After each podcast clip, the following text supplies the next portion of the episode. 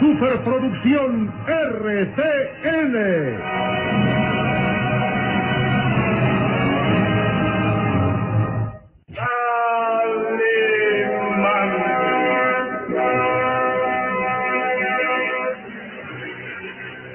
Caballero con los hombres, galante con las mujeres, tierno con los niños. implacable con los malvados. Así es, Calimán, el hombre increíble.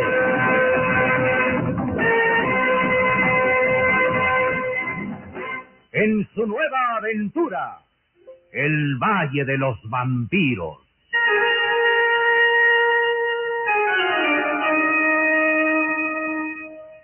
El Valle de los Vampiros. Interpretado estelarmente por la bella actriz del cine nacional, Carmelita González, Eduardo Arosamena, Luis de Alba, Ofelia de la Fuente, Ketty Valdés, y como narrador, Isidro Olace, e interpretando a Calimán, el propio Calimán, un libreto original de Víctor Fox.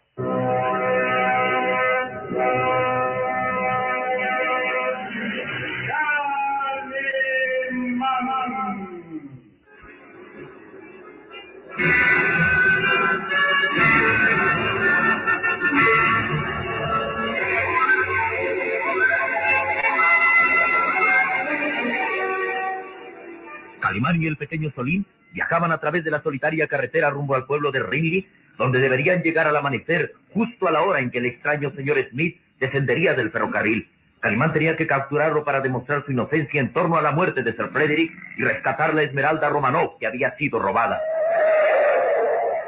Las recias y musculosas manos de Calimán sostenían con firmeza el volante, haciéndolo girar en las pronunciadas curvas.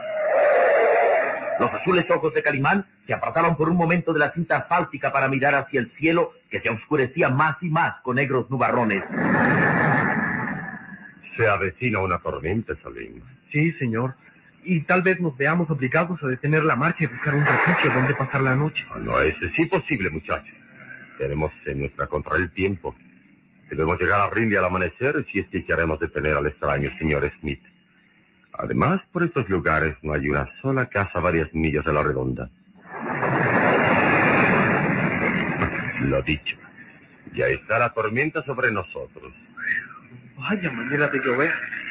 Difícilmente se puede mirar la carretera. Los azules ojos de Calimán permanecían fijos en la cinta asfáltica.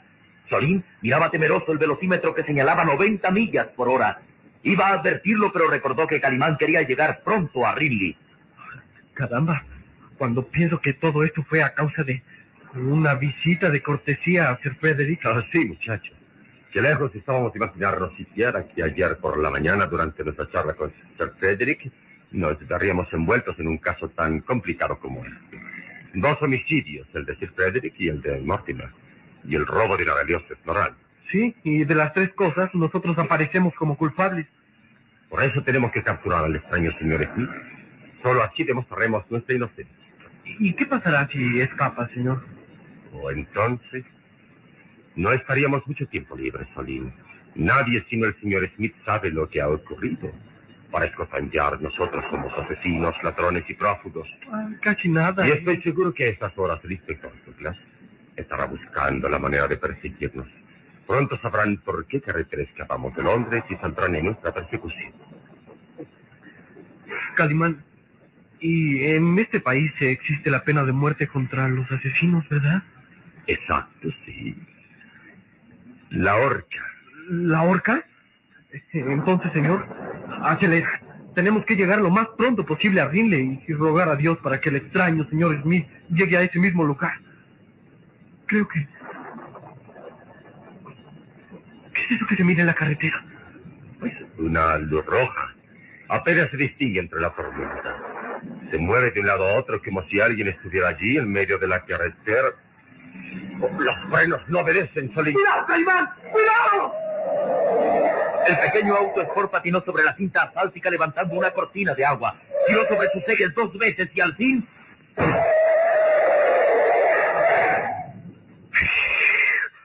Otro poco y el auto vuela. Ah, Sí.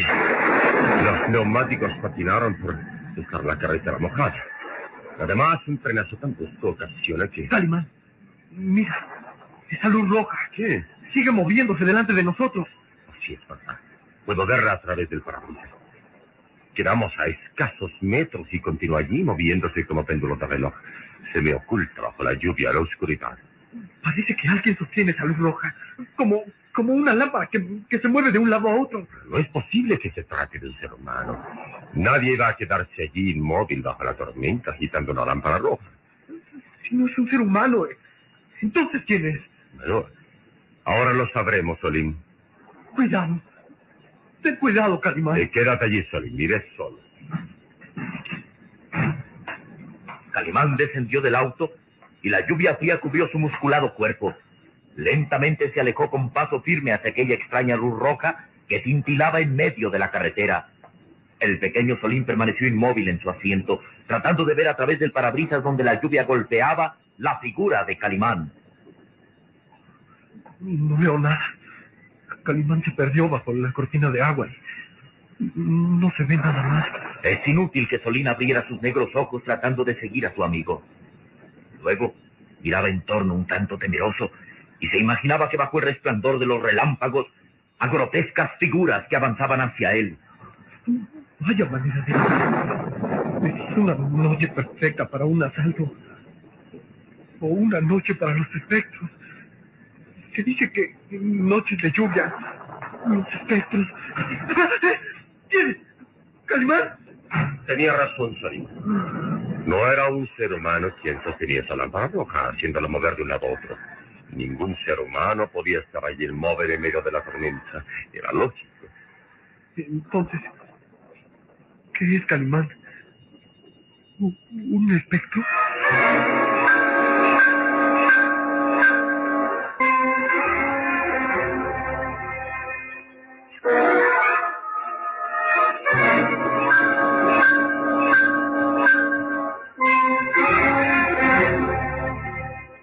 Una sonrisa burlona iluminó el rostro de Calimán de asombrosa belleza varonil. Solín lo miraba interrogante y nervioso mientras él se limpió cuidadosamente el agua que escurría por su cara. ¿Espectros dices? Luego entonces tú crees en eso, Salim. Por supuesto, señor. Nadie duda que existe un más allá. Bueno, existe el más allá, pero te puedo asegurar que ningún espectro del más allá regresa al mundo de los vivos. al menos nadie ha podido aportar pruebas exactas a la ciencia. No, muchacho, no. El asunto es muy sencillo. Esa luz roja que está allí indica que el camino está cerrado.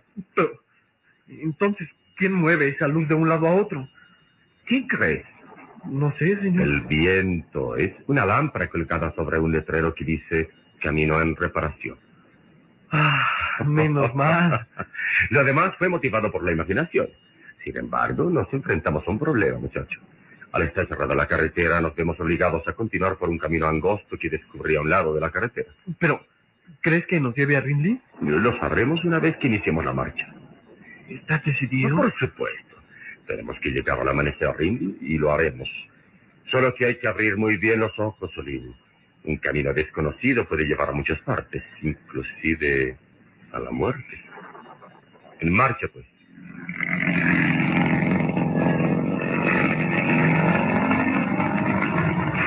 Ojalá la tormenta pase pronto. No, no lo creo. Toda la noche tendremos este tiempo y además, al terminar la tormenta, surgirá un peligro quizá mayor. ¿Cuál? La niebla. La niebla que lo envuelve todo, imposibilitando ver un atajo del camino, un precipicio, ver. en fin. ¿Y estás tan tranquilo? Ah, dice un viejo proverbio árabe. Inicia el camino desconocido teniendo fe en el Todopoder. Que si mueres, nos pensás en Dios antes de morir. Eso es como el epitafio de nuestras tumbas. En marcha, Salim, en marcha.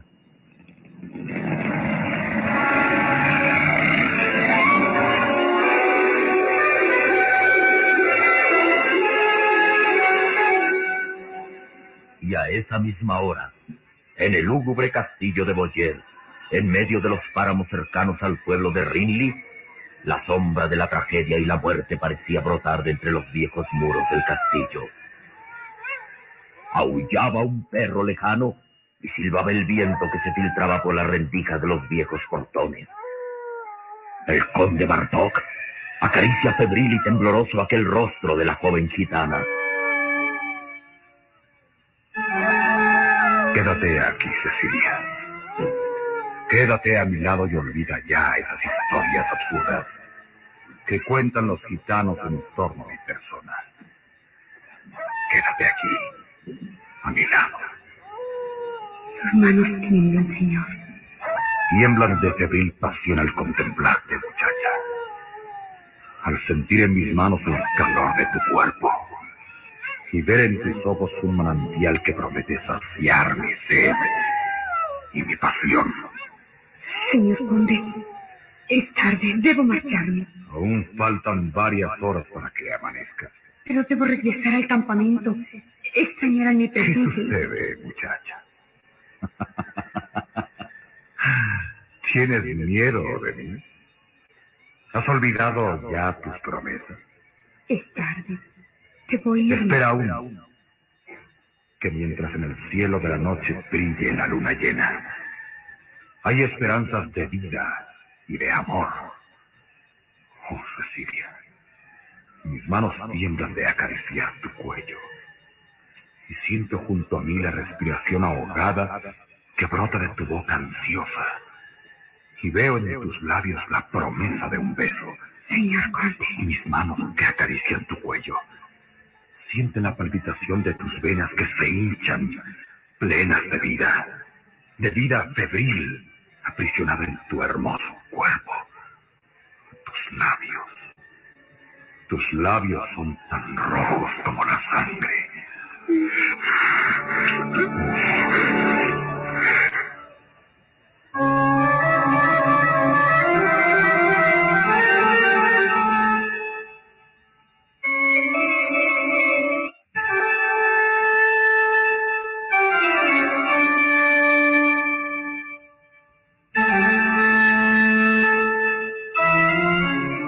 El siniestro personaje besaba febrilmente a la joven gitana. Sus largos brazos ceñían su cuerpo envolviéndolo en la gran capa escarlata, mientras sus delgados y pálidos labios se unían a los de la muchacha. Imposible privarme ya de la dulzura de tus labios. Este beso ha sido como, como descubrir un manantial inagotable de amor.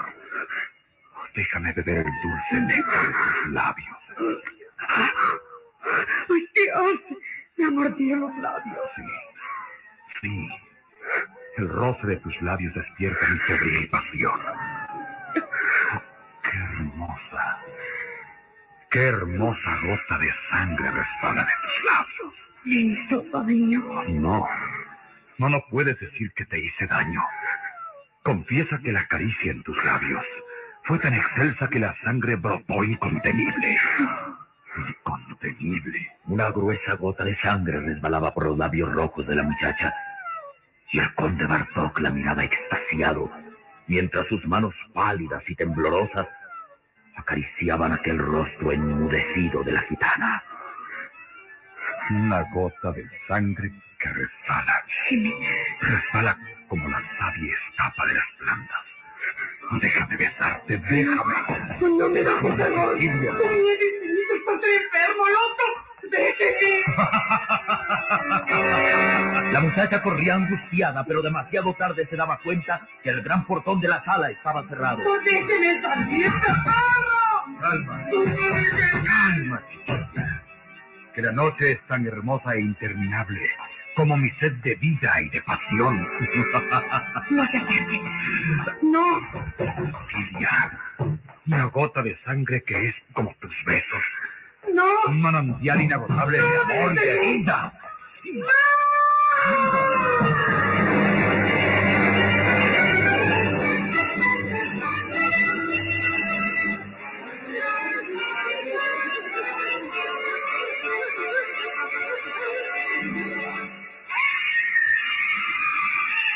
Los gritos angustiados de la gitana resonaban en ecos extraños en el solitario castillo y se confundían con el ulular del viento que azotaba los páramos.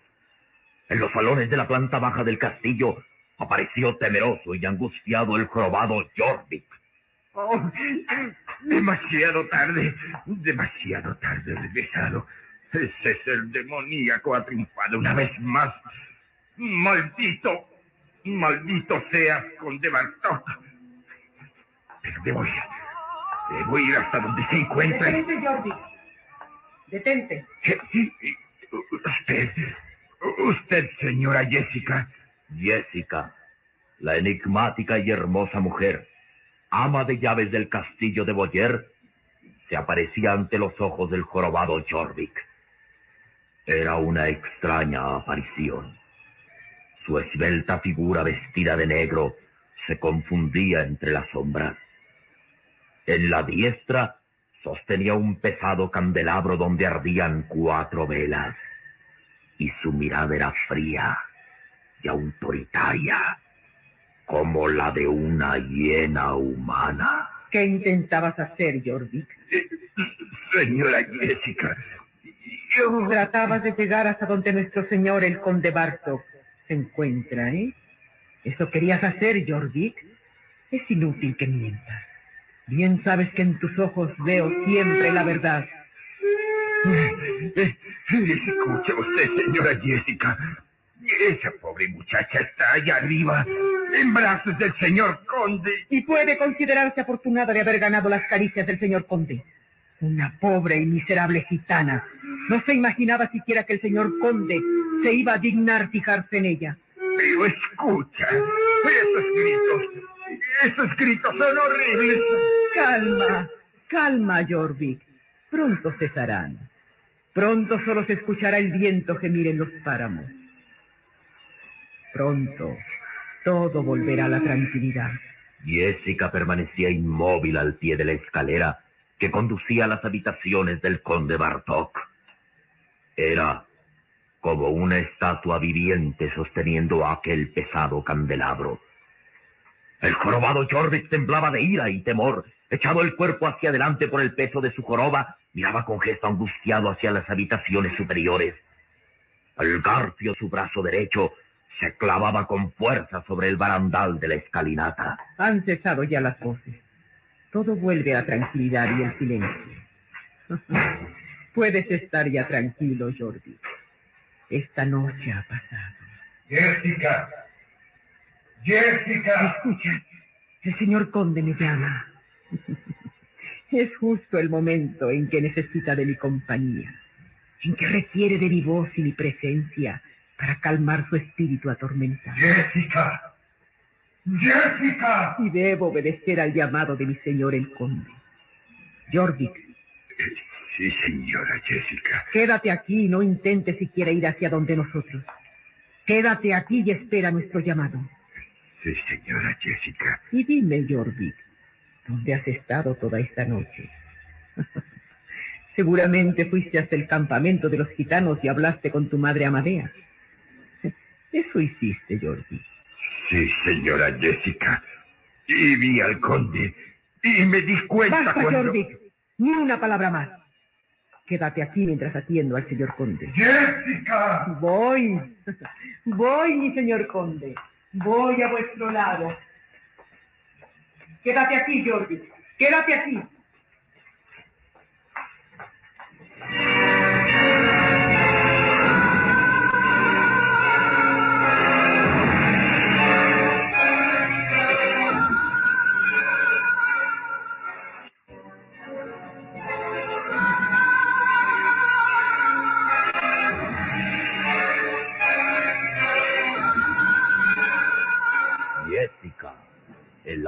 Avanzó hacia la pesada puerta del salón e hizo girar la cerradura.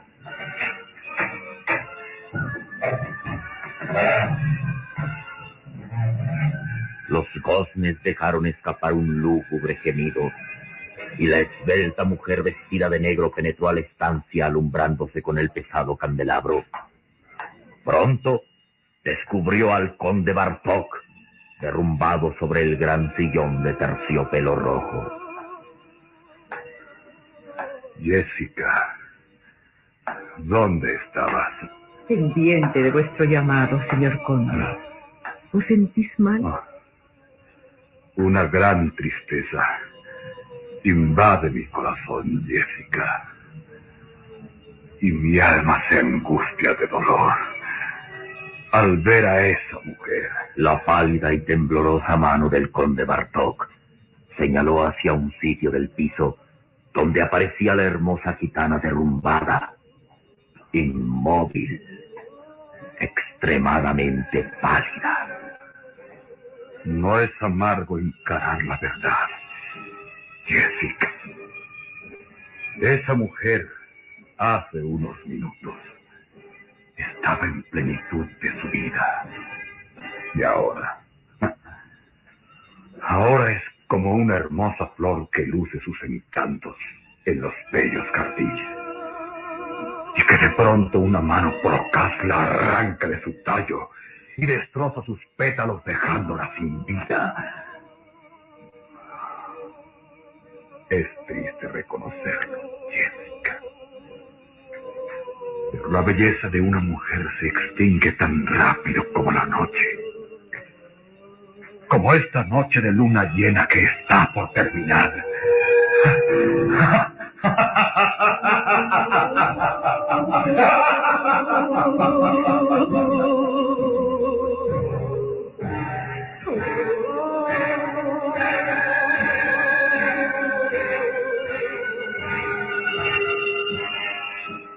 Y lejos de ahí, por la solitaria carretera, el veloz auto guiado por Calimán continuaba su marcha. Había cesado la tormenta y una espesa niebla envolvía aquel camino estrecho. Calimán detenía el auto y descendía seguido del pequeño Solín al descubrir en medio de la niebla un letrero amenazante. Alto forastero, no cruces más por este camino que va en juego tu vida. Estos son dominios del conde Bartok. Calimán, ¿qué significa esta amenaza? ¿Mm? Y mira, junto al letrero y una. una calavera. Pero, ¿quién es el conde Bartok? ¿Quién es?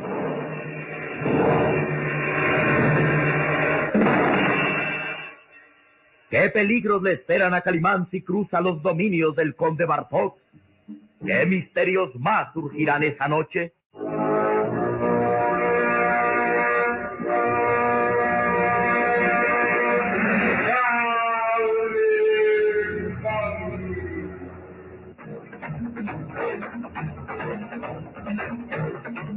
En nuestro próximo programa habrá más emoción y misterio en el Valle de los Vampiros.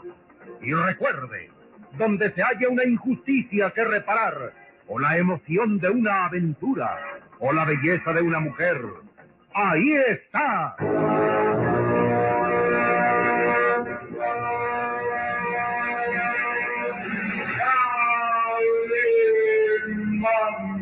El hombre increíble.